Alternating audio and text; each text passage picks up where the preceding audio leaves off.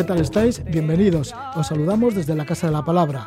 Aquí nos tenéis a la escucha en las sintonías de Radio Euskadi y Radio Vitoria. También os podéis captar a través de diferentes plataformas de podcast. Esta noche volvemos a comunicarnos por segunda ocasión en este programa La Casa de la Palabra con José Gundín, con Gundo, jinete vizcaíno que cruza la península ibérica a lomos de su caballo. El caballo se llama Pirineo. Quiere unir las aguas del Atlántico en la provincia de Huelva donde partió con las del Cantábrico en Vizcaya. La anterior conexión la hicimos cuando se encontraba en Aracena, en Huelva, y esta vez le vamos a localizar cerca de Badajoz. Durante estos días pues, ha disfrutado cabalgando por algunas de las mayores dehesas de la península, por bosques de alcornoques y encinas. Así que estaremos con Gundo y luego con Itziar Marcotegui, que nos anuncia las jornadas de grandes viajes a celebrar estos días en Madrid y en Barcelona. Hay conferencias y múltiples actividades alrededor de las nuevas maneras de viajar. Y tendremos a dos de los protagonistas, porque estaremos con Marc Casas y Estel Madrid han dado la vuelta al mundo durante dos años y tres meses, han tenido vivencias tanto en Sudamérica como en Oceanía y en Asia. Para financiarse la ruta mundial, pues han sacado rendimiento a su cuenta de Instagram, que les sirvió para colaborar con agencias de viajes, con restaurantes, con hoteles, con los que hacían intercambio. Estaremos también con Cristina Bernat y Patricia Vizcarret. Nos van a guiar por la ruta de las golondrinas se basa en las sendas que seguían las mujeres del Pirineo Navarro y Aragonés para ir a trabajar a una fábrica de alpargatas, el Mauleón. Esto era en los difíciles años de 1920 a 1930. Para ello, estas mujeres tenían que atravesar la cordillera de la parte sur a la norte, un camino que les llevaba varios días entre montañas, entre dificultades. Cristina y Patricia preparan una caminata que nos lo van a explicar al final de la Casa de la Palabra, pues siguiendo a estas mujeres que las llamaban mm, las golondrinas, porque ellas iban vestidas de negro igual que las golondrinas y además emigraban también por la época de las golondrinas. Este es el continuo de la Casa de la Palabra que ya comenzamos. Tenemos conexión con Gundo.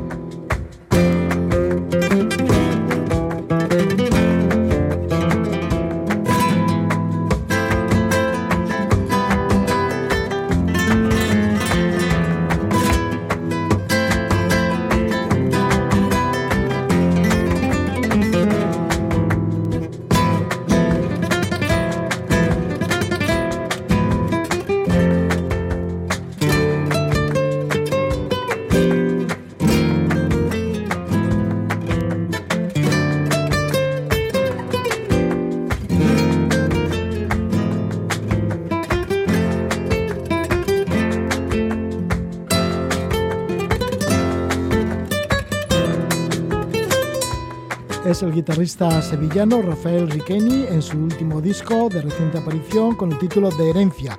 La canción que escuchamos es Pureza y parece que vamos trotando ahí con el caballo por tierras andaluzas. Esto es lo que está haciendo nuestro invitado. Él es de Santurchi, es José Gundín Gundo y cabalga con su caballo, Pirineo, así se llama, por la provincia de Huelva al principio y ahora ya está metido en Badajoz. Su intención es cruzar a caballo la península ibérica desde Matalascañas, de donde salió en la costa del Atlántico, en Huelva, y finalizar en, en Abanto, en Ciervana, en el Cantábrico, del Atlántico al Cantábrico. Y en una anterior conexión, en la primera que realizamos, le localizamos en Aracena. Y ahora se encuentra en una finca de caballos de carrera de travesía que está cerca de Badajoz, capital. Le damos la bienvenida a Gundo. Muy buenas noches, Gabón, Gundo. Eh, Gabón, Roge. Gundo, pues bueno, pues ha pasado una semana desde la última conexión ¿Cómo te ha ido desde que saliste de Aracena hasta llegar ahora a Badajoz? Bueno, pues eh, realmente bien, la verdad. Eh, el tiempo nos ha perdonado, aunque hace calor, hoy concretamente bastante.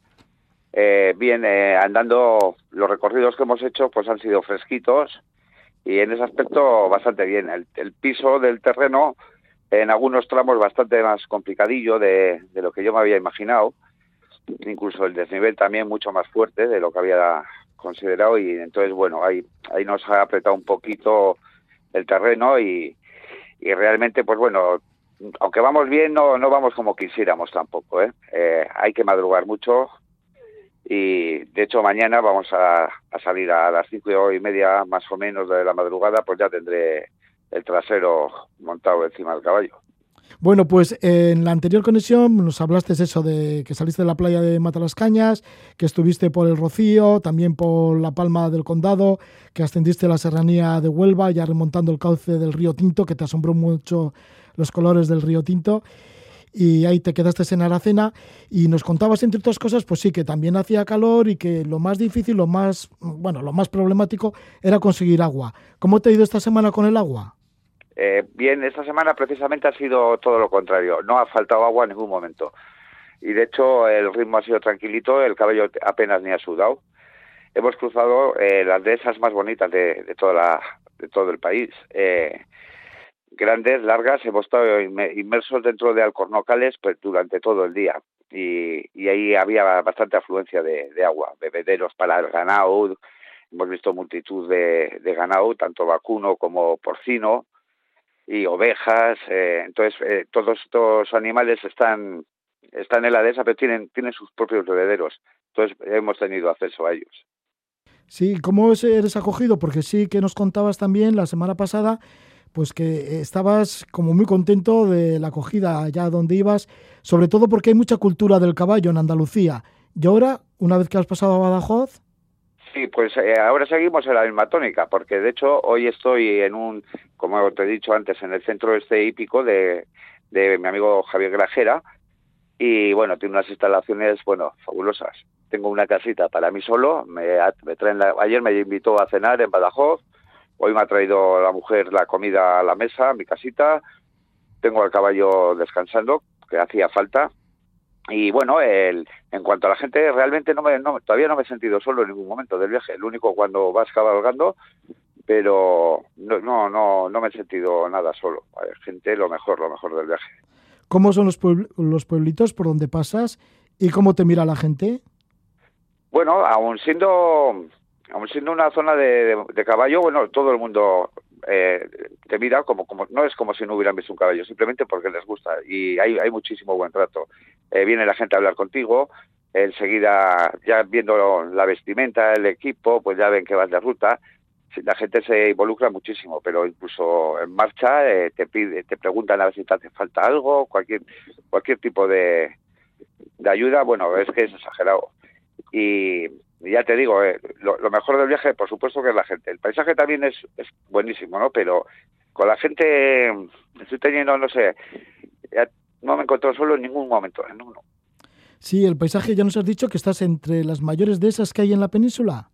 Sí, bueno, ahora justo he salido de ellas, y nos vamos a enfrentar a otras eh, en breve, pero para mí, en cuanto a de esas, eh, lo más lo más bonito y concentrado es lo que hemos pasado ahora, eh, que ha sido de Alcornoque y de Encina en su mayoría.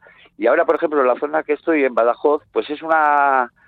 Se, eh, ha dedicado ese terreno más a la plantación del, olivo, eh, también es una zona donde hay mucho regadío, eh, entonces se están dedicando al forraje, pues trigo, cebada, avena, bueno, cebada no, avena, incluso a, alfalfa. Y hay que tener en cuenta que al lado de donde estoy está el embalse más, más grande de Europa, el embalse de Alqueva. Entonces este embalse eh, surta un montón de, pueblos que se han, empezado un, una nueva forma de vida pues a cuenta de, del latifundio y a cultivar en gran extensión. De hecho, mira, el otro día, hace pues, concretamente tres, tres días, creo recordar, estuve durmiendo en un pueblo que se llama La Bazana, eh, que está a escasos seis kilómetros de Jerez de los Caballeros. Bueno, aparte del trato que tuve en este pueblo, fue que fue fantástico, por, eh, mediación de Raúl y Juan Lu, pues me cedieron unas instalaciones para dormir, eh, para el caballo un prado, bueno, y, y me estaban esperando además. Eh, eh, pues este pueblo precisamente tiene 65 años de, antigüedad. Se fundó, pues, pues, pues 65 años. Sí, relativamente joven. ¿Y qué se fundó tras la construcción del embalse? Exactamente. Eh, pues esto fue la época franquista que al crear los, los embalses y los pantanos eh, dotó luego de, de oportunidades pues a gente de decir, bueno, pues toma una vaca, toma un terreno y entonces así eh, fue, fue creando nuevas zonas de, urbanización. Gundo, y llevas tienda de campaña, por lo que estás dispuesto a acampar en cualquier momento que te coja la noche, ¿no? Sí, bueno, pues si te digo que solo la he montado un día, un día solo, he dormido al raso todos, exceptuando uno que tuve de hotel para asear y, bueno, y la noche de hoy, que también estoy durmiendo a, cubierto en, una, en la casita que me ha dejado Javier, el único día que he montado la tienda campaña fue antes de ayer.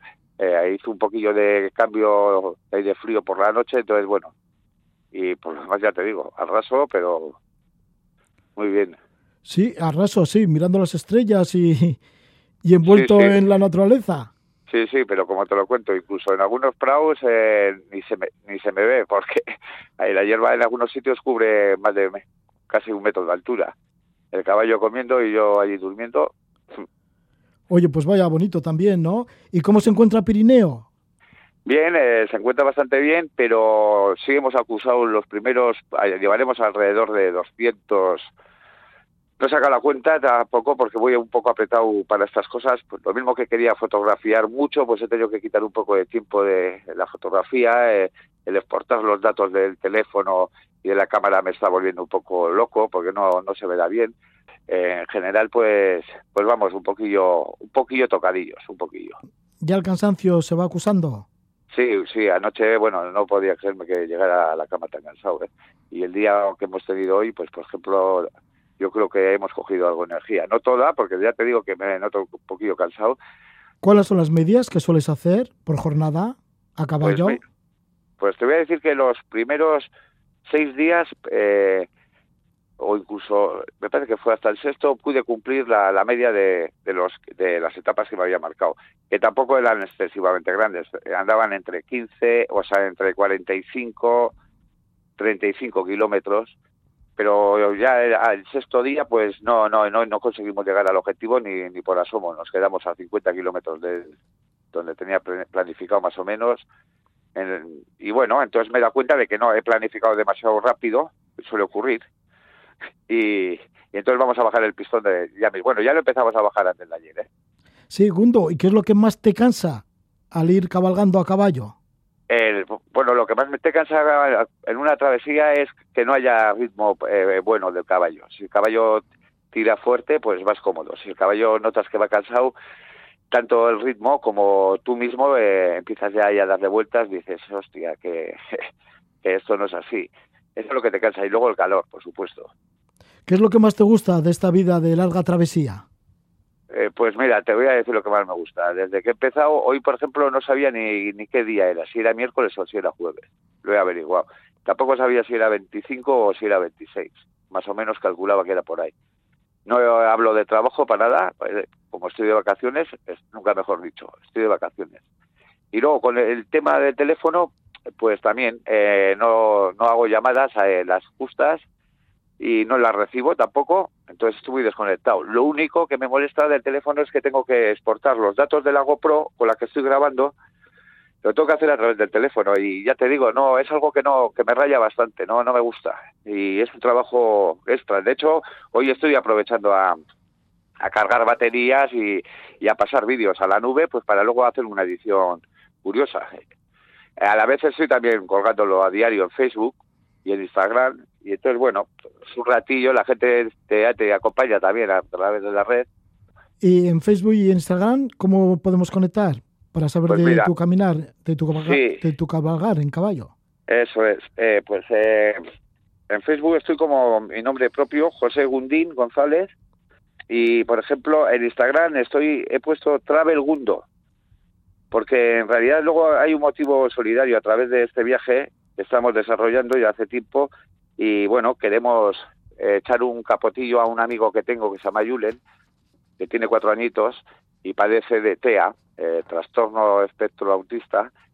Y entonces, bueno, eh, por dar un poco de, de, inyección de moral, de alegría a los padres que me siguen del viaje, en el viaje, es gran amigo mío, su padre Sendoa, como he estado todo el año rayándole con, con, mi viaje, de lo que iba a hacer y demás, y él me ayuda incluso a editando, pues eh, me, me, querido acordar de él y dije, bueno, ya que todo el mundo va, a seguir, eh, bueno, todo el mundo, que la gente va a seguir eh, un poquillo el, el, viaje, si lo vamos decorando adecuadamente en Facebook, pues yo les quiero contar la historia de cómo se viaja a caballo y también la historia de, un niño pues que tiene un, viaje bastante bastante duro y pues para que, no solamente pensemos en cosas banales y bueno estoy aportando los documentos de Facebook pues con alguna fotillo de él y hemos abierto un número de cuenta lo ha abierto el crío claro pues para ver si podemos recaudar unos fondos pues para una terapia que tiene próximamente excesivamente cara como todo lo relacionado a a la sanidad en este aspecto de la, y al gobierno. Y bueno, queremos echarle sin más un capotillo y, y también despistar un poco a, Sendoa que, y a Jones, su madre, pues que se pasen un ratillo bonito mirando el teléfono y Facebook por, donde anda Gundo.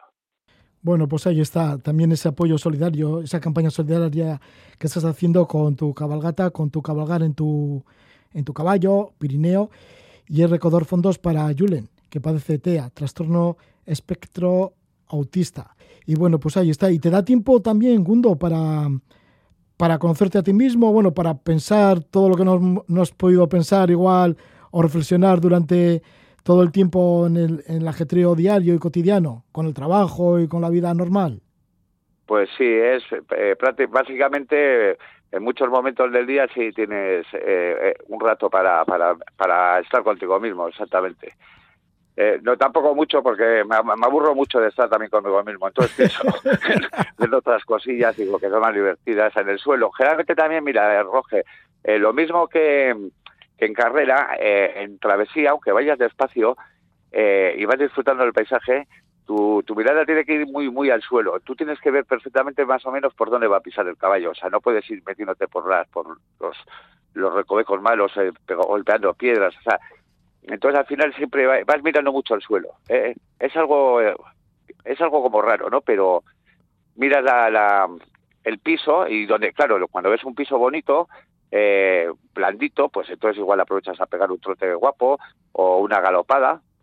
Y entonces esas cosas te entretienen mucho. Eh, y, ir viendo el paisaje. Entonces vas pensando también mucho en el paisaje. Bueno, pues ahí disfrutando del paisaje, disfrutando de tu caballo, de Pirineo, estamos en conexión con José Gundín, con Gundu, él es de Santurchi y está recorriendo la península ibérica, pues a caballo. Lleva ya 10 días, salió de Matalascañas, en la provincia de Huelva, en la misma costa, y pretende llegar pues al Cantábrico, estar por la zona de, de Musquiz y allí pues eh, terminar su recorrido en total, pues van a ser más de 30 días, 35 días en concreto, más o menos espera que, lleve el camino. Y esta es la segunda conexión que hacemos con Gundo. Así que te agradecemos un montón, José Gundín Gundo, que por cierto, que anteriormente sí que habías hecho otras travesías a caballo, desde hace ya 26 años que, que andas a caballo, o sea que ya estás bastante curtido y ahora esta ruta por la península. Muchísimas gracias por esta conexión, José Gundín Gundo, y ya estaremos en una próxima. Pues eh, muchas gracias a ti, Roge, y nada, ya os espero con impaciencia y a ver si te puedo decir que estoy pues por Segovia o, por otro lado. ¿eh? Bueno, pues que sea así, que vivas muchas aventuras. Venga, gracias, Agur.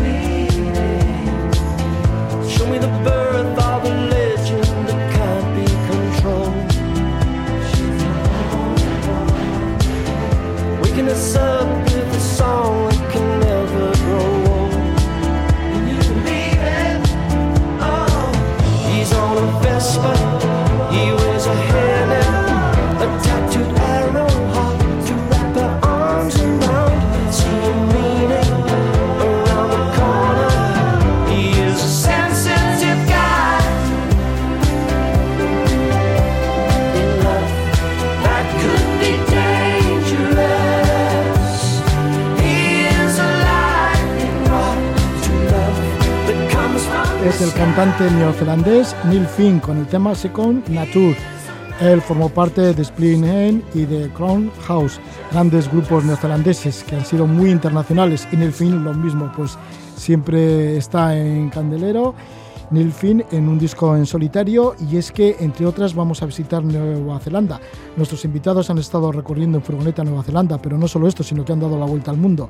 Son Estel Madrid y Marc Casas, enseguida vamos a hablar con ellos, que forman parte de lo que va a ser las nuevas ediciones de IAT de los grandes viajes, a celebrar la sexta edición en Barcelona el 26 y 27 de mayo y la octava edición de IAT de los grandes viajes en Madrid el 31 de mayo y 1 de junio.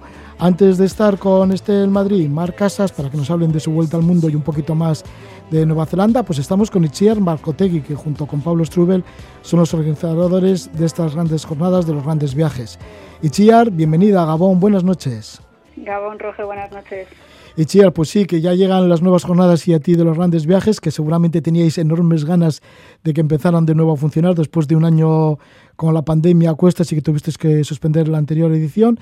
Pero bueno, aquí están, ¿no? Y además con un buen plantel de grandes viajeros.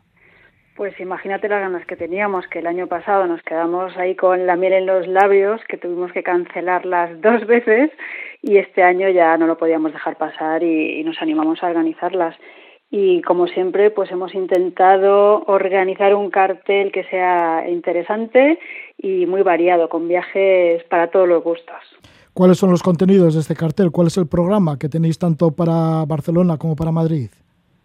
Pues vamos a tener en Barcelona y en Madrid las charlas que van a ser en formato híbrido, o sea, van a ser presenciales, pero como los aforos siguen reducidos por, por la pandemia, los vamos a retransmitir en streaming. Así además, oye, lo puede ver cualquier sitio. Tú, Roge, que estás en Bilbao, pues también las puedes ver si quieres. Sí, claro que sí. Y vamos a tener, mira, el 26 de mayo vamos a tener en Barcelona a Siria Palacio y Jonas Ordóñez, que dieron la vuelta al mundo sin aviones, haciendo los cruces oceánicos en barcos cargueros. Vamos a tener después a Cristina Pérez Ferrer y Patricia Zazatornil, que llevan cuatro años viajando en pareja y además es que siguen, porque se canceló su viaje por la pandemia, pero lo retomaron con una autocaravana y ahora están en ruta. El día 27 de mayo tenemos a Beatriz Ortega y Luis García, que son dos amigos que se conocen en la facultad y decidieron irse a viajar en autostop y llegaron hasta Pakistán. Se quedaron ahí a las puertas porque no pudieron entrar también por culpa de la COVID. Y cerraremos este, estas jornadas en Barcelona con Rosa María Calaf y José Antonio Rodríguez, que vienen a hablarnos de un viaje que hicieron en el año 73 y 74 cruzando África en una furgoneta. Además nos entrevistará a Marc Serena, que también es un gran viajero y que conoce bien África, así que va a ser bastante rica esa entrevista. Sí, Marc Serena, que tiene varios libros relacionados con los viajes y también algún documental relacionado de Guinea Ecuatorial, por ejemplo. Sí, Esto en cuanto a Barcelona y en cuanto a Madrid. Y en Madrid, el 31 de mayo, tendremos a Guillermo Marcelo, que eligió un medio de transporte muy particular, que es una trotineta, que es como una especie de patín adaptado, y estuvo viajando siete meses por, por América. Y ese mismo día tendremos a Marta Insausti, que es una mujer que después de superar un cáncer se lanzó a la carretera y cogió su moto para, para viajar hasta, hasta dar la vuelta al mundo. Y empezó el viaje con 55 años, para que, que veamos que, que nunca es tarde. Y al día siguiente, el 1 de junio, tendremos a Cristina Reyes y Sergio Marín, que dieron la vuelta al mundo con un proyecto inclusivo, porque ella tiene una discapacidad auditiva y han estado visitando a comunidades sordas por todo el mundo. Y cerraremos en Madrid con Daniel Landa, que acaba de volver de rodar un documental que se llama Atlántico, en el que ha recorrido pues prácticamente toda la costa africana, desde Finisterre se ha llegado hasta, hasta el Cabo de Agujas en Sudáfrica. Sí, además es una serie muy bonita esta de Atlántico, la que ha hecho Daniel Landa, que se está emitiendo ahora en la 2. Y además de todo esto, de estas conferencias, charlas, pues también hay talleres.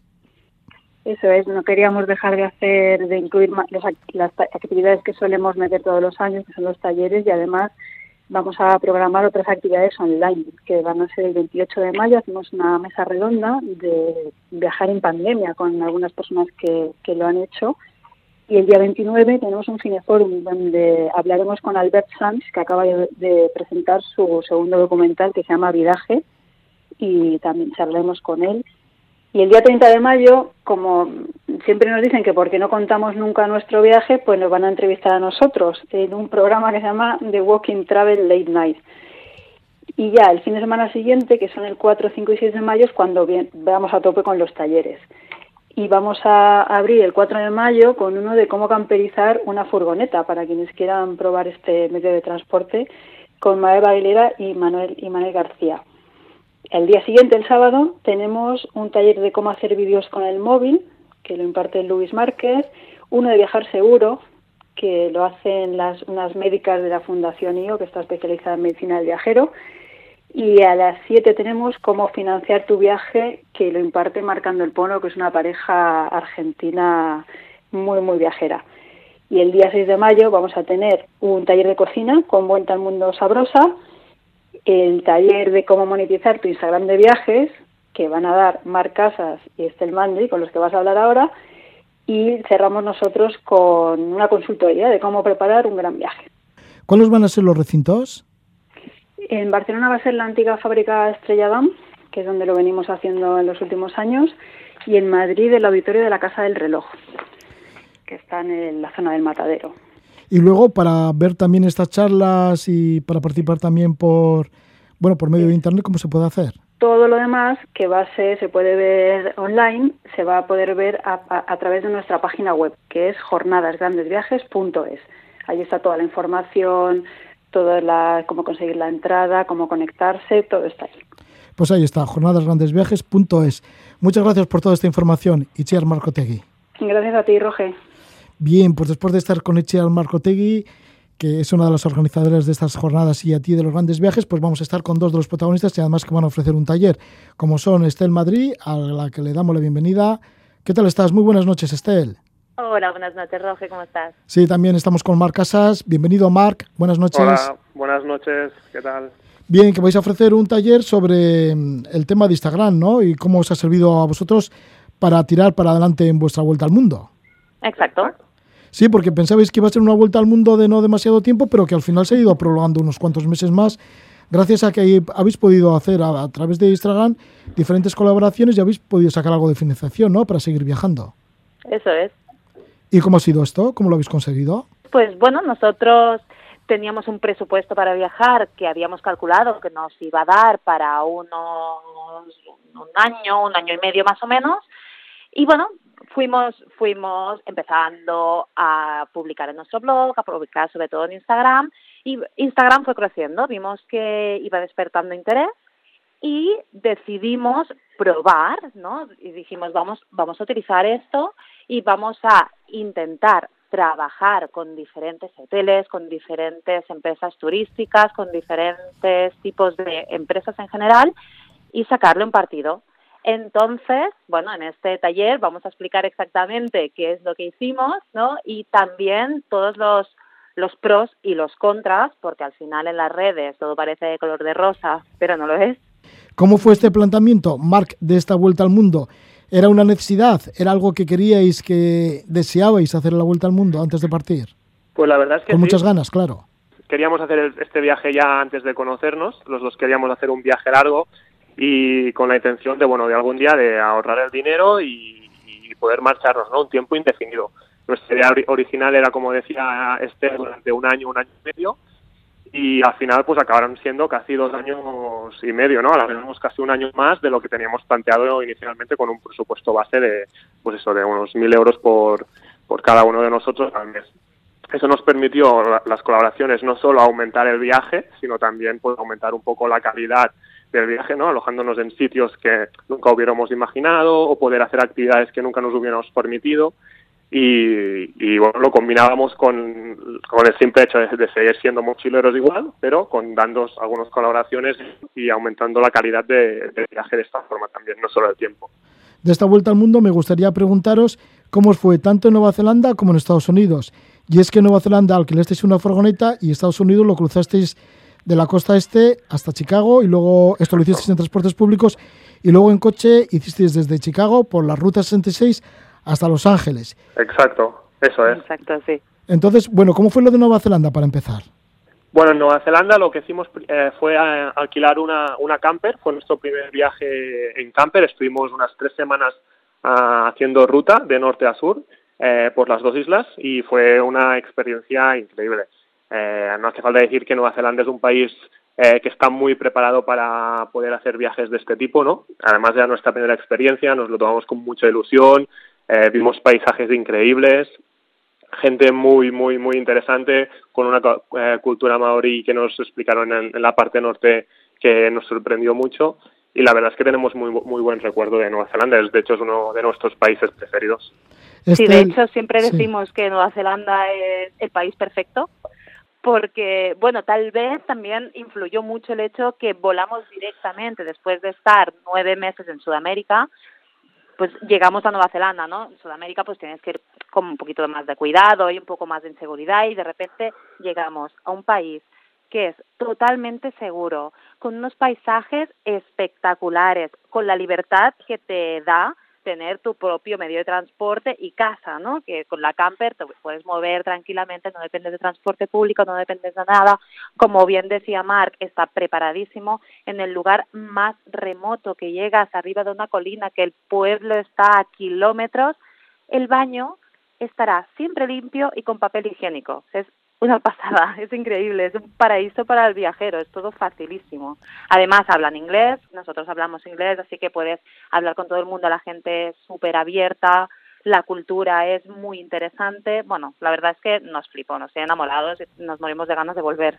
Esto en cuanto a Nueva Zelanda y Estados Unidos, que lo recorriste de costa a costa. Sí, Estados eh, Unidos nos gustó mucho también, sí. Fue, Estados Unidos fue como la segunda fase del viaje, estuvimos dos años enteros Em, sin volver a casa y luego tuvimos que volver porque se nos acabaron las páginas del pasaporte y tuvimos que renovar el pasaporte. Entonces, eh, en, agosto de 2019 estuvimos un, mes más o menos para renovar todos los papeles del carnet de conducir internacional y luego hicimos esta segunda fase más cortita hasta, hasta diciembre y nos fuimos a Estados Unidos y, al y en el Caribe. Y en Estados Unidos estuvimos un par de meses bien buenos recorriendo todo el país de costa este a costa oeste, ¿no? Eh, por tierra todo. Sí, al principio hasta Chicago en transportes públicos. Exacto. Y luego ya en coche, que sería coche alquilado por la Ruta 66. Sí, una de las cosas que queríamos hacer era la Ruta 66, que teníamos muchas ganas y una, una ruta ya en mente desde hacía mucho tiempo. Y bueno, lo hicimos de entera, íntegra, desde Chicago hasta Los Ángeles en unos 10, 11 días. ¿Cómo está la Ruta 66 últimamente? Porque es una vieja ruta. No sé si muy transitada. Sí, es una, es una vieja ruta, pero que han abierto nuevas alternativas que van paralelas a esta vieja ruta. En algunos tramos incluso se puede circular por la, por la, ruta original. Entonces, todo está muy adaptado para que puedas ir eh, siguiendo siempre que puedas la ruta original. A veces se tienen que, que, coger tramos de autopista o desviaciones, pero bueno, casi toda eh, se puede recorrer en gran parte la, la ruta o una alternativa que va paralela.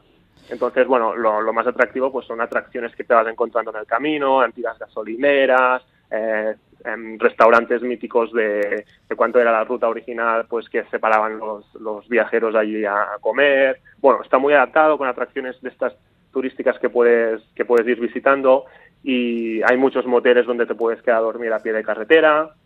Bueno, es una ruta muy auténtica donde puedes ver un poco la, el país eh, menos conocido, ¿no? En este caso, que es todo el centro de Estados Unidos y que te, y que te une al final dos de las, dos de las ciudades principales de, Estados Unidos, ¿no?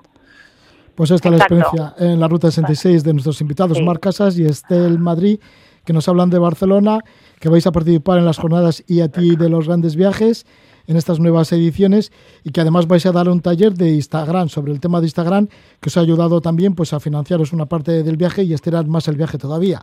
Una vuelta al mundo que ha durado dos años y tres meses, 820 días, que algún día ya hablaremos más extensamente de ella.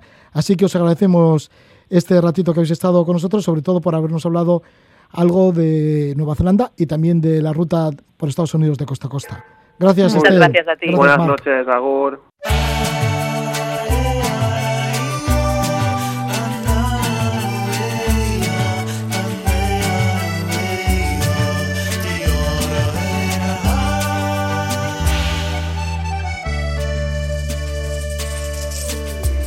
Viene bajando del cerro la Celedonia Batista, trayendo a grupa la guagua que se le queda dormida.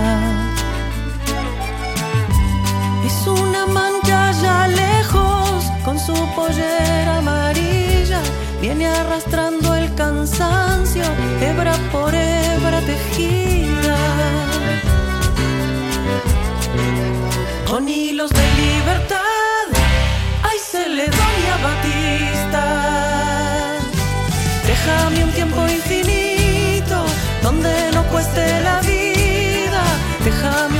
Infinito donde no cueste la vida. Déjame un tiempo infinito donde no cueste la vida. Déjame un tiempo infinito donde no cueste la vida. Déjame un tiempo infinito donde no cueste la vida.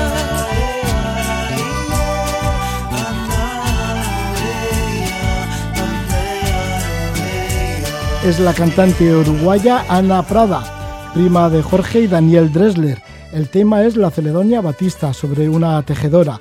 Y es que vamos a hablar de mujeres, pero más cercana a las mujeres del Pirineo, que en otro tiempo, allá por los años de 1920-1930, tenían que emigrar por el Pirineo para trabajar en una fábrica de alpargatas. Y es que sí, a principios del siglo XX, cientos de mujeres del Pirineo Navarro y Aragonés cruzaban en otoño la cordillera en busca de trabajo en, la industria de la alpargata. Esto era en Mauleón, en Iparralde. Había que buscar el sustento para las familias y eran años difíciles en la vertiente sur del Pirineo. Vestidas de negro, se iban del valle en octubre y volvían en mayo. Igual que las golondrinas lo hacían, porque era como una especie de movimiento migratorio que recordaba a las golondrinas.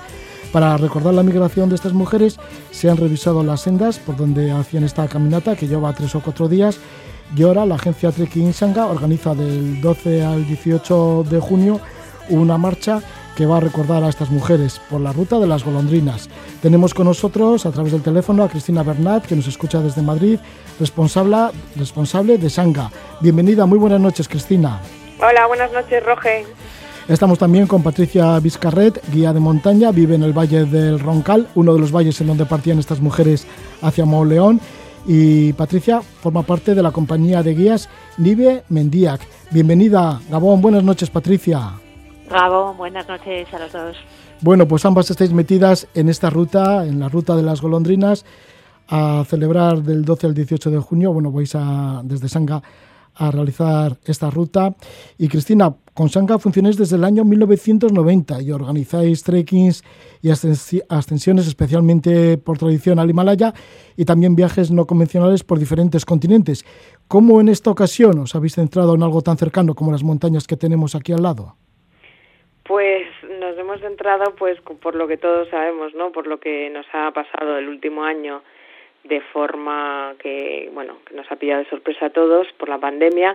Así es que durante el año 2020 hemos estado desde, desde marzo de 2020 parados y ahora pues hemos querido empezar a, eh, la trayectoria de viajes pues por lo más cerquita para ver si conseguimos eh, llevar a cabo algún plan y, y después también estamos haciendo cosas por Europa. Estamos planeando cosas para este verano por Europa. Trekking en, en, en Europa, en Albania, en Creta, y mm, en Islandia y entonces pero pensábamos que, que lo, y también vamos a hacer más cosas en España no que lo más eh, importante era empezar eh, por España lo más cerca posible. Sí ya ellos vais al Pirineo y a recordar a estas mujeres que emigraban hacia la fábrica de alpargatas con esta ruta de las golondrinas. Y lo vais a hacer también eh, dentro de lo que es la experiencia el camino de las mujeres Sí, pues lo vamos a hacer también con esta experiencia porque, bueno, el Camino de las Mujeres ya, ya hemos hablado más veces, ¿no? Que es, hacemos viajes para profundizar en el mundo de la mujer en otros países eh, con, culturas muy diferentes de las nuestras, ¿no? Porque siempre se queda un poco, cuando viajas sobre todo por Asia, que es un poco mi especialidad, y también eh, un poco las culturas más eh, de, de la de cultura tibetana, budista tibetana, pues pues siempre siempre siempre que regresaba de un viaje siempre me quedaba como pensando y las mujeres dónde están no no llegaba nunca a conocerlas bien ni a profundizar y después de 30 años de viajar por Asia, al final decidí que, que ese era un objetivo, ¿no? Profundizar y conocerlas de alguna, de, una, de alguna manera mejor y organizar viajes con ese objetivo. Eh, entonces, eh, esta ruta me pareció interesantísima porque primero por el momento en el que, que por el momento que estamos pasando en, en el mundo eh, con la pandemia también me parecía que hay momentos en que te encuentras pues un poco como como desanimado no y un poco solo en este en este proceso de y con el negocio que no sabes muy bien por dónde van a por cómo vamos a sobrevivir no me parecía que era una historia de mujeres eh, luchadoras eh, que hacían frente a una situación que quizás eh, era mu mucho más eh, difícil que la que tenemos ahora y que a pesar de todo pues eh, cogían sus mochilas y se iban lejos de sus casas como seis meses. Eran muy jovencitas y tenían que vivir en unas condiciones realmente difíciles allí en la, en la vertiente francesa. Así es que me parecía que era un, un homenaje a las mujeres un, un, una, y un poco re, retomar la fuerza y el ánimo para continuar, esforzarnos, trabajar y salir adelante en, todo, en todos los lugares del mundo y salir lo más airosos posibles y con alguna enseñanza aprendida. Patricia, bueno, esa enseñanza la tienes bien aprendida porque tú vives en el Valle del Roncal, en donde seguramente se cuentan muchas historias de estas mujeres, ¿no? Que allá por los años de 1920, 1930 tenían que emigrar a Mauleón. ¿Cuál es la historia que se cuenta por allí, por el Roncal? Bueno, aquí sí que sí que hubo una transmisión oral, ¿no? De historias de estas chicas que, como contáis, sí que ahora lo vemos muy romántico, pero eran historias un poco duras, ¿no? Eran eran mujeres muy jovencitas, eran las que estaban solteras en la casa, solían tener desde 15 a, a 19 años, o sea, eran adolescentes de hoy en día, y viajaban a un país al que no conocían, a una lengua que no conocían, iban a trabajar, iban a convivir juntas, ¿no? Que para ellas la intimidad, entonces era la intimidad de la casa, ¿no? Entonces el salir, dormir con otras compañeras, en un país, bueno, pues en un país eh, diferente, ¿no? Pues todas estas cosas hacían que realmente al principio les costara, pero luego sí que como eran chicas jóvenes, pues le daban las vuel la vuelta y sí que contaban, bueno, porque tenían un frontón donde se juntaban a bailar, salieron varias parejas de las dos vertientes, ¿no? que luego formaron familias, hay familias unidas en las dos vertientes, y bueno, le dieron un poco la vuelta, ¿no? También, pues entre ellas hacían pues una pues una amistad muy especial, ¿no? De compartir el viaje, de trabajar juntas, de y bueno, lo hacían más llevadero por eso, porque ellas mismas yo creo que hacían hay una unión muy pues muy especial, ¿no? ¿Desde dónde partían? Porque partían del Valle del Roncal, pero ¿de qué otros lugares? También pasaban del Valle de Salazar y del Valle de. Eh, subían un poco de los tres valles paralelos y pasaban por diferentes collados al, a la zona de Iparrale y de ahí les solían ir a recoger los guías de las mismas fábricas, les solían ir a recoger a diferentes puntos. O sea, siempre solían ir acompañadas, pues de esta vertiente les acompañaban hasta un punto, normalmente hasta los collados y de los collados pocas veces había tramos que hacían solas, a veces sí que hacían tramos, pero en general se les acompañaba un poco. Mm. Era un acontecimiento social en los valles cuando estas mujeres iban para Mauleón y tenían que pues cruzar toda la cordillera. Claro, cuando, bueno, el movimiento migratorio sí que creaba que al final en, durante el invierno estos valles se quedaban con muy poquita gente porque los pastores bajaban a hacer la transhumancia a la zona de la Bardena, eh, las chicas jóvenes pasaban aquí, luego estaban los almadieros que también se iban en primavera, entonces realmente se quedaban la gente mayor y los niños, ¿no? En los pueblos. Entonces cuando volvía la gente joven eh, para primavera, para pasar ya el verano en el valle, pues sí que también era como motivo de alegría, ¿no? En general traían más que dinero traían luego también pues eh, novedades que compraban allá que aquí no había, ¿no? Pues molinillos de café, utensilios para la cocina, ropa, solían traer bastante ropa, porque muchas veces no se les podía, no les pagaban en dinero, sino les pagaban en, pues tenían que gastarlo y pasarlo en material se convirtieron en mano de obra cualificada. Digo, tantas veces que iban para allí, para la fábrica de alpargatas. Bueno, cualificada y barata, ¿eh? También. Al final eran chicas jóvenes que sí que, bueno, pues eran muy hábiles con las manos, tenían manos muy finas y sí que hacían un trabajo muy, muy fino, muy artesano. Y luego, sobre todo, yo creo que como ellas dormían allá, hoy en día sería un poquito explotación laboral, vamos, porque metían muchas horas, vivían en los mismos barracones, y bueno, pues al final eran unas condiciones de sacar mucha producción, ¿no? Y también la propia aventura de la migración tenía que ser costosa, ¿no? Porque claro, no había carreteras, no había comunicación. Sí. Ir cruzando el Pirineo de sur a norte. Sí, claro, hoy en día tenemos muchísima información, ¿no? Pues de los partes meteorológicos, de la nieve, pero entonces sí que había esa incertidumbre de, de que nos encontraremos al otro lado, si habrá nieve, si no, la nieve y la niebla sí que eran los dos, los dos factores que más les solían frenar, ¿no? Sí que por nieve hubo un accidente, sobre todo de golondrinas saracencas que pasaban por el collado del Ori que quedaron atrapadas, otras cayeron en la nieve, hubo varias que murieron. Todo esto son historias que con el tiempo se han ido recogiendo, ¿vale? Sobre todo en la zona de Iparralde hay un par de libros escritos y aquí también se está recogiendo, bueno, hay un proyecto de una asociación de, de Donosti que están recogiendo un poco eh, toda esta cultura, todo este conocimiento para que no se pierda, ¿no? Porque al final se ha transmitido oralmente muchas veces. Entonces, para que no se pierda sí que se estará recogiendo un poco todas estas pues todo lo que rodeaba ¿no? a este Ah, movimiento sí. de Y mujeres. Patricia, ¿y cómo habéis preparado esta ruta? ¿Por dónde pasa? Pues nosotros aprovechamos un poco los collados por los que pasaban y le dimos forma circular porque lo que queríamos que- era que fuera un producto de montaña, ¿no? de turismo de montaña. Entonces no queríamos que fueran y volvieran, sino al, al senderista, al montañero le interesa hacer una travesía circular.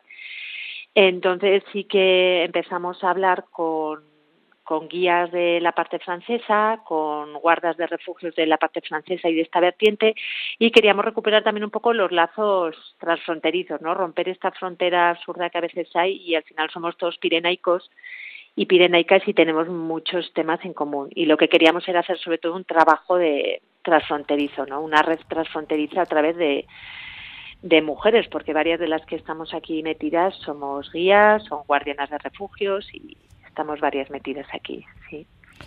¿Y cómo en esta ruta que vais a hacer con Sanga, Cristina, cuál es la logística que vais a contar con ella? Pues la logística, bueno, la logística que nos proporciona Patricia y bueno el- y todo el trabajo que ellos han hecho de preparación, por supuesto, y luego nosotros lo que hemos hem- hemos añadido como comodidad y para que porque hay mucha gente que hace montaña pero que realmente pues ya no le gusta cargar o o le parece mm, pues un lujo ir con una mochilita. Claro, nosotros estamos acostumbrados al Himalaya, que en el Himalaya casi casi se hacen todos los trekking con una mochila pequeña, ¿no? Con las cosas del día. Entonces hemos querido mantener ese espíritu y tenemos coches de apoyo que van a llevar las mochilas y para que la para que las personas puedan hacer las jornadas simplemente con una pequeña mochila y con lo que vayan a utilizar durante el día nada más ¿Dónde vais a alojaros? Y nos alojamos en los refugios que ha comentado Patricia, que, se, que la ruta se ha organizado de forma circular y se duerme en cuatro refugios de montaña. Así es que dentro de lo que cabe va a ser bastante cómoda y, y yo creo que es además de una belleza incomparable, ¿no? Para comer, ¿qué coméis? ¿En picnic? En, Sí, según sí, vais sí, hemos caminando? preparado, eh, incluido también en el precio del viaje, hemos, hemos incluido los coches de apoyo y también hemos incluido los picnic, las cenas, que las cenas van a ser en los refugios y el picnic, pues durante el día, pues pues haremos la, la típica parada de no mucho tiempo, pero durante durante la jornada y, y sí, picnic. Como estamos en España, pues será a base de bocatas. Sí. Patricia, ¿y, y cómo, son, cómo son los paisajes? ¿Y las jornadas? ¿Son jornadas duras, de mucho desnivel? Bueno, hay un poquito de todo, pero la media sí que son una, hay una etapa más larga es una etapa de 7-8 horas y con 1.300 metros de desnivel. Siempre en cada etapa hay dos variantes, una etapa más suave que va por los collados y una etapa un poco más exigente para pues el que quiere ir haciendo cumbres, ¿vale? Y los paisajes, la verdad es que si algo a mí me gusta de esta ruta es que son muy variados, ¿no? Circulan alrededor, alrededor de la Reserva Natural de Larra, que es una reserva cástica. Entonces tienes desde bosques de hayedos cuando sales del Valle de Belagua hasta zona más cástica de un mar de roca caliza, tienes cumbres como son las, pasas por las agujas de Ansabere, ¿no? Los pastos de la zona del Escún, que son unas praderas pues de pastos en altura súper bonitas. Entonces sí que a mí me gusta porque es muy variada, la verdad, en lo que respecta a paisajes, muy variada. Mm. ¿Qué saléis de ahí del Roncal, del Valle del Roncal? Eso es. Bueno, hay como tres tipos de, propuestas, unas de tres días, otras de cuatro y otras de cinco. Entonces, eh, todas salen del refugio Belagua o de la parte alta del Valle de Belagua, menos la de cinco días que sale desde Isaba, desde el mismo uno de los pueblos del Valle Roncal. Aquí está esta ruta de las golondrinas que se va a volver a realizar, esta vez organizado por Sanga. Va a ser las primeras fechas del 12 al 18 de junio y luego ya habrá otra del 11 al 17 de septiembre. Cristina, ¿cómo se puede apuntar el que quiera participar? ¿Tiene que ser solo, mujer, solo mujeres o también pueden participar hombres? No, no, hemos pensado que, dado, que dada la situación y la pandemia podemos eh, hacer estos viajes mixtos de momento, aunque bueno, el espíritu y la historia sea muy femenina. Y se pueden apuntar eh, pues entrando en la página web de Sanga que es vsanga.com, de viajes Sanga. Y, y la vamos a hacer el, del 12 al 18 de junio y del 11 al 17 de septiembre. Pero si alguien quiere hacer la ruta a la medida en cualquier otro, en, otro momento, también la, podemos organizar a la medida. Muy bien, pues muchas gracias Cristina Bernat, responsable de Sanga, que vaya todo bien con esta ruta de las golondrinas. Y muchísimas gracias también a Patricia Vizcarret, guía de montaña que vives ahí en el Valle de Roncal y perteneces a la compañía de guías Nive Mendiac. Gracias, vale, Patricia. muchas gracias. Vale, mi Suri. Vale. Cristina Bernat y Patricia Vizcarret que se van por la ruta de las golondrinas en los Pirineos y nosotros también nos vamos y lo hacemos muy bien porque nos vamos con la música de Israel Nas. Tiene un nuevo disco, lleva el título de Topaz y esta es la canción Stay. Que disfrutes de la noche, buen amanecer.